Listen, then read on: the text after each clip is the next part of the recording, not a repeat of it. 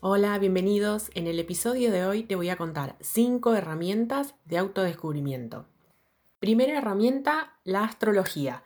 ¿Para qué te puede servir? Te puede servir para saber cuáles son tus talentos, para saber si tenés alguna tendencia, por ejemplo, eh, tenés tendencia a la impulsividad, entonces para trabajar sobre esa tendencia. Jamás uses la astrología para justificarte, porque yo soy de Virgo, tengo tendencia a criticar y bueno, soy así, listo. No, no, no.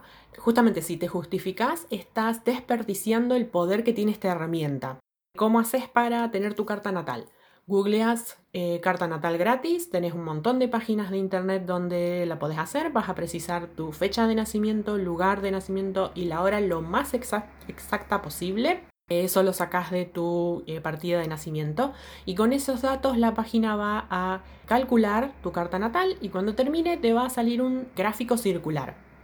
El borde exterior de ese gráfico circular son los 12 signos del zodíaco. Puede que tenga dibujado lo que representa el símbolo, por ejemplo, acuario, un hombre con una vasija con agua, o puede que esté eh, dibujado con los símbolos. Entonces vas a tener que averiguar qué significa cada uno de los símbolos para ver eh, dónde está cada uno de los signos. En la parte central vas a encontrar unos simbolitos desparramados, esos son los planetas, también vas a tener que buscar qué significa cada uno de esos simbolitos para saber en qué signo tenés a cada planeta.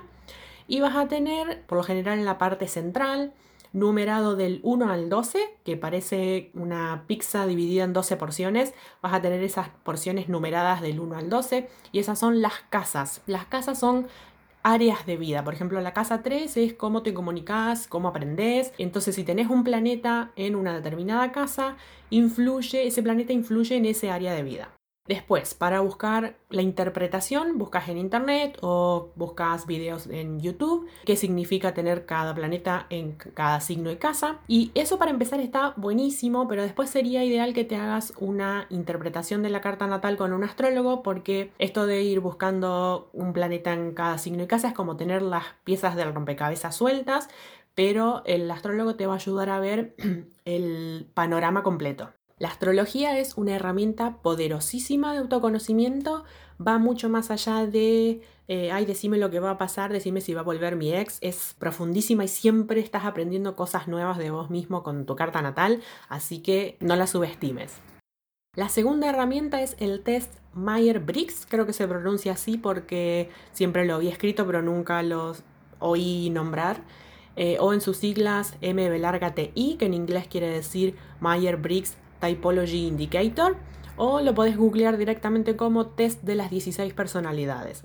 ¿De qué se trata? Vas a responder unas preguntas y cuando termines te va a dar un resultado que es una sigla de cuatro letras. La primera letra es cómo obtenés tu energía, que puede ser una I o una E. La I de introvertido y la E de extrovertido. Como su nombre indica, extrovertido obtiene la energía del exterior, o sea, del medio, y siempre hay energía disponible porque va a charlar con una persona, va a hacer deporte, digamos, hacer cosas al extrovertido lo carga de energía. En cambio, el introvertido a mí me gusta compararlos con celulares, en el sentido de que tenemos una batería interna que se carga de energía y a medida que vamos haciendo cosas se nos va descargando la batería. El introvertido genera su propia energía. La segunda letra se refiere a cómo obtenemos la información. Entonces puede ser la S de sensing, que en inglés sería como sensorial, o sea, obtenemos la información a través de los cinco sentidos, lo que se ve, lo que se toca, lo que se mide, lo que se pesa. O la N de intuitivo, como la I ya está usada en la primera letra en introvertido, para no repetir usan la N de intuitivo. Intuitivo no es que tenés una bola de cristal, pero el intuitivo deduce cosas, o sea, tiene A y tiene B y deduce C. Por ejemplo, vi que viniste a trabajar y estabas decaído y tenías la nariz roja y hoy no viniste a trabajar, digo, ah, bueno, a lo mejor está engripado. Eh, la tercera letra se refiere a cómo tomamos decisiones y puede ser la T de thinking, racional, o sea, con la cabeza o la F de feeling, emocional, o sea, con el corazón. Y por último, la cuarta letra puede ser la J de judging, o sea, si somos planificadores, por lo tanto estamos enfocados al futuro, o la P de perceiving si somos espontáneos y por lo tanto estamos enfocados al presente. El resultado que a mí me dio es INFJ, introvertida, intuitiva, emocional y planificadora. Y desde ese momento se lo recomiendo absolutamente todo el mundo. Hasta he escuchado que en algunas empresas, tanto cuando toman gente o cuando tienen que armar un equipo para algún proyecto, usan este test para saber, por ejemplo, precisan alguien que sea que tenga el talento de, no sé, de hablar en público o otro que sea mejor trabajando en los detalles, entonces arman el equipo de acuerdo a las tipologías de este test. Tercera herramienta, cómo saber si sos persona altamente sensible en sus siglas PAS, PAS o si sos una persona empática. La razón por la que pongo estas dos cosas juntas es porque no toda persona altamente sensible es empática, pero sí o sí no hay empatía sin sensibilidad, sin alta sensibilidad. Entonces, ¿de qué se trata? La persona altamente sensible tiene su sistema nervioso que capta un rango más amplio de información, capta más estímulos que el de una persona con sensibilidad promedio. O sea, escuchás un rango más amplio, eh, sentís olores de un rango más amplio, sentís sabores, o sea, los cinco sentidos están exacerbados. Por ejemplo, las costuras de la ropa te pican y te molestan, la ropa de lana te raspa, sentís olores que otra persona decís, eh, sentís ese olor y la otra persona te dice, no, no siento nada, o escuchás eso y no, no escucho nada. Te molestan ciertos ruidos, por ejemplo, especialmente los ruidos rítmicos, como cuando una persona se pone a tamborilear los dedos en la mesa.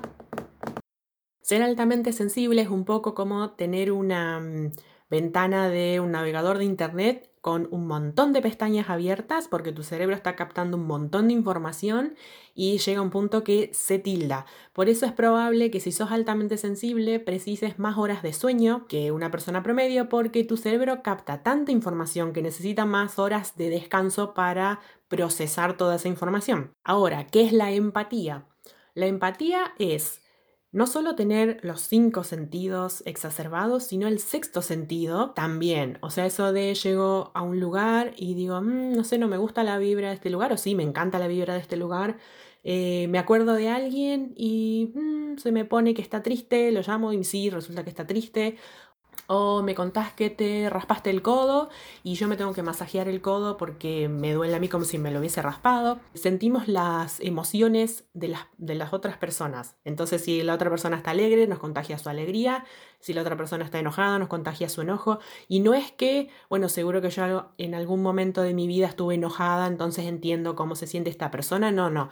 Si esta persona está enojada, nosotros nos enojamos como si nos hubiese pasado a nosotros. Somos como una esponja absorbemos la energía de la gente de nuestro alrededor y no tenemos un interruptor que eh, podemos apagar y decir, bueno, ahora no, no absorbo esa energía. Por eso vas a precisar cada tanto momentos a solas y sin estímulos sensoriales para poder recargar energía. Digamos, momentos en los que tu cerebro no tenga que procesar tanta información.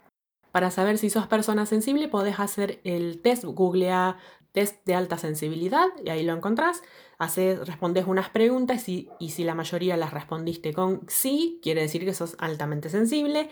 No hay un test similar para saber si sos persona empática, pero eh, hay como, si buscas en Pinterest o en, Google, eh, vas a encontrar como unos checklists. Cómo saber si sos persona empática, te pasa esto, sentís esto, etc.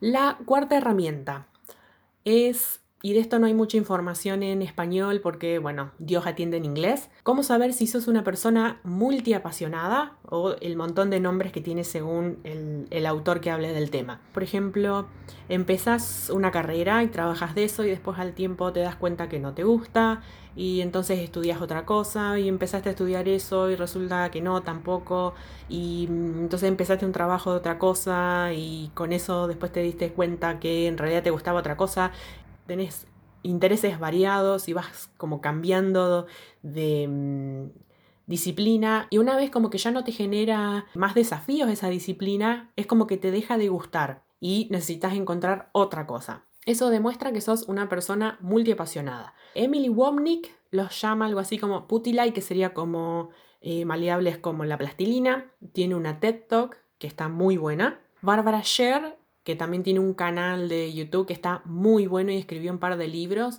Ella los llama Scanners. Marie Forleo, ella los llama Multipassionate, o sea, multiapasionados, y tiene en su canal de YouTube una playlist con consejos para eh, emprendedores multiapasionados.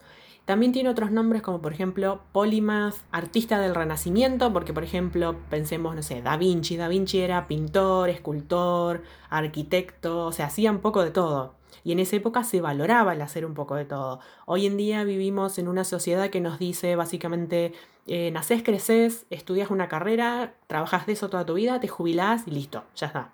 Entonces, no hay nada raro ni nada equivocado con vos, simplemente sos una persona multiapasionada. Y por último, la quinta herramienta es el test de los cinco lenguajes del amor. A veces decimos, eh, bueno, yo a mí me encanta hacerle regalos a esta persona porque la quiero, pero esta persona, ay, qué pesado, viene y me abraza cada rato, pero no me hace regalos, así que no me quiere. Nosotros esperamos que nos quieran como nosotros queremos. Entonces, saber cuál es nuestro lenguaje del amor nos ayuda muchísimo, no solo en pareja, sino en familia, en amigos, compañeros de trabajo, para eh, aprender a relacionarnos y conocernos mejor. Si buscan eh, Helen Fisher o Anatomía del Amor, hay un test donde pueden responder unas preguntas y saber cuál es su lenguaje.